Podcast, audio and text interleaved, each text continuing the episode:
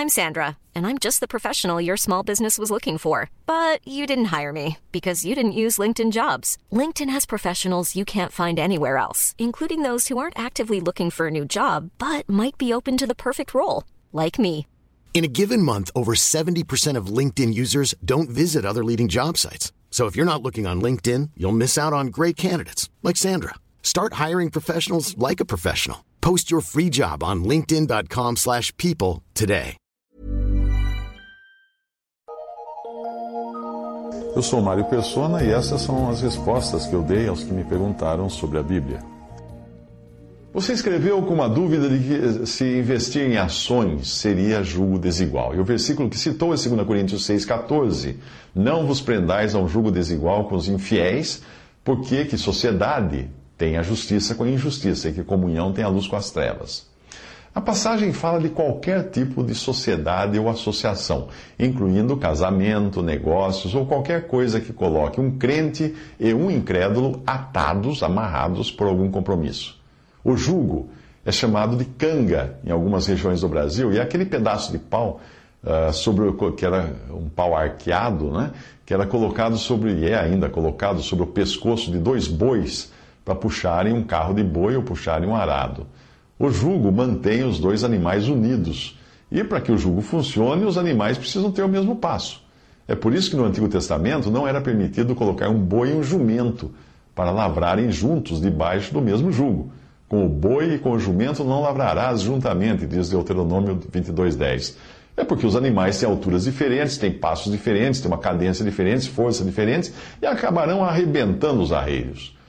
O crente e o incrédulo não devem entrar numa sociedade, ou seja, caminhar lado a lado com um objetivo comum. Eles têm diferentes modos de caminhar, diferentes modos de pensar, diferentes modos de agir. O que pode ocorrer, porém, é que o crente, o mais provável de acontecer, é que o crente acabe adotando o andar do incrédulo, e nunca o contrário. É, Deus é sábio, né? Se ele não permitiu, é porque ele sabe o que vai acontecer no final. Se você pensar em dois sócios, o incrédulo provavelmente poderá querer agir de forma desonesta nos negócios, o que causará problemas se o crente quiser obedecer a Deus. O mesmo acontece no casamento, e principalmente quando vem os filhos, quando chegam os filhos, e cada um dos cônjuges quer levar os filhos para um lado, para instruí-los de modo diferente nas questões de fé. Existem ocasi ocasiões em que é preciso depender da graça de Deus e seguir vivendo, como é o caso de alguém que se converter depois de casado. Bem, essa pessoa não irá se separar porque se converteu uh, e querer usar dessas, uh, dessa alegação, dessa, uh, como motivo para se separar, né? porque ela está em julgo desigual, agora tem que se separar do, do cônjuge de jeito nenhum. Seria uma desobediência a Deus separar-se por essa razão, porque Deus diz o que fazer a respeito na sua palavra. A sua dúvida está mais relacionada às sociedades humanas e de negócios, como investir em ações, por exemplo. Há alguns anos, quando você comprava uma linha telefônica no Brasil, você ficava sócio da operadora de telefonia, ou seja, você não comprava uma linha, você comprava ações da empresa. Eh, ao aplicar o seu dinheiro numa poupança, por exemplo, uma caneta de poupança no Brasil, Obviamente, o banco irá movimentar esse dinheiro de diferentes aplicações, em diferentes aplicações, o mesmo acontecendo com o seu fundo de garantia, do seu plano de previdência. Tudo isso é investido em empresas para gerar lucro e, e, dividendos e depois fazer com que o dinheiro cresça. Existem, portanto, associações inevitáveis que eu não, eu particularmente não considero um julgo desigual, no sentido de uma sociedade deliberada, na qual você entra já sabendo que é uma associação desigual, né? Existem umas que você já nasce herdeiro de uma, de uma sociedade e dificilmente você consegue sair, né? Uh, mas isso é diferente de você abrir uma empresa junto com o incrédulo, porque aí você tomou uma decisão deliberada de se colocar num jogo desigual. Ao comprar ações de uma empresa, você pode considerar que está associando-se aos resultados da empresa, não exatamente ao modo de operação da empresa.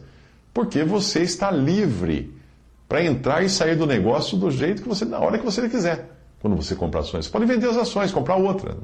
Nada impede. Por exemplo, você pode optar por não investir em empresas cujas atividades ou produtos você considere inadequadas para um cristão. Ou você pode vender as ações quando perceber que a empresa não está agindo de forma idônea. É, isso costuma acontecer às vezes, uma empresa envolvida no escândalo, o que acontece com as ações? Despencam, por quê? Porque muita gente vende essas ações, não concorda com aquilo que a, que a empresa fez, com aquele escândalo. Ao comprar ações, você não assume uma responsabilidade conjunta, como acontece quando você constitui uma empresa com um sócio. Se a empresa da qual você comprar ações for acusada de corrupção ou de más práticas comerciais, você vai perder o seu dinheiro, mas você não vai preso. Você não, não tem qualquer parte nas decisões que levaram àquela prática uh, criminosa. Mas se você constituiu uma sociedade, aí sim, você é solidário na alegria e na tristeza. Você vai ser responsabilizado pelas práticas daquela empresa diferente. Obviamente, esta não é, ah, esta, ah, essa, eu estou dando essa como opinião pessoal. E você deve ter o seu exercício com o Senhor a esse respeito. Uh, usando o exemplo do jugo, uh, de colocar um boi e um jumento puxando uma carroça, eu diria que o que compra ações está mais para carroça do que para boi e jumento. Quer dizer, quer ande ou não ande, ele está ali eh, atrelado, mas ele pode se desatrelar e pular para outra situação. Existem diferentes opiniões entre, entre diferentes cristãos, e eu sei de irmãos que não investem em ações. Eu conheço outros que investem de forma seletiva escolhendo empresas que eles consideram idôneas.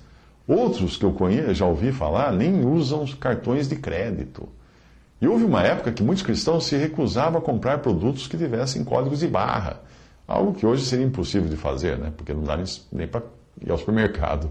Uh, porque eles consideravam o código de barras uma etapa prévia do domínio do anticristo. Como eu disse a você, cada um deve ter bem claro essas questões consigo mesmo e com Deus.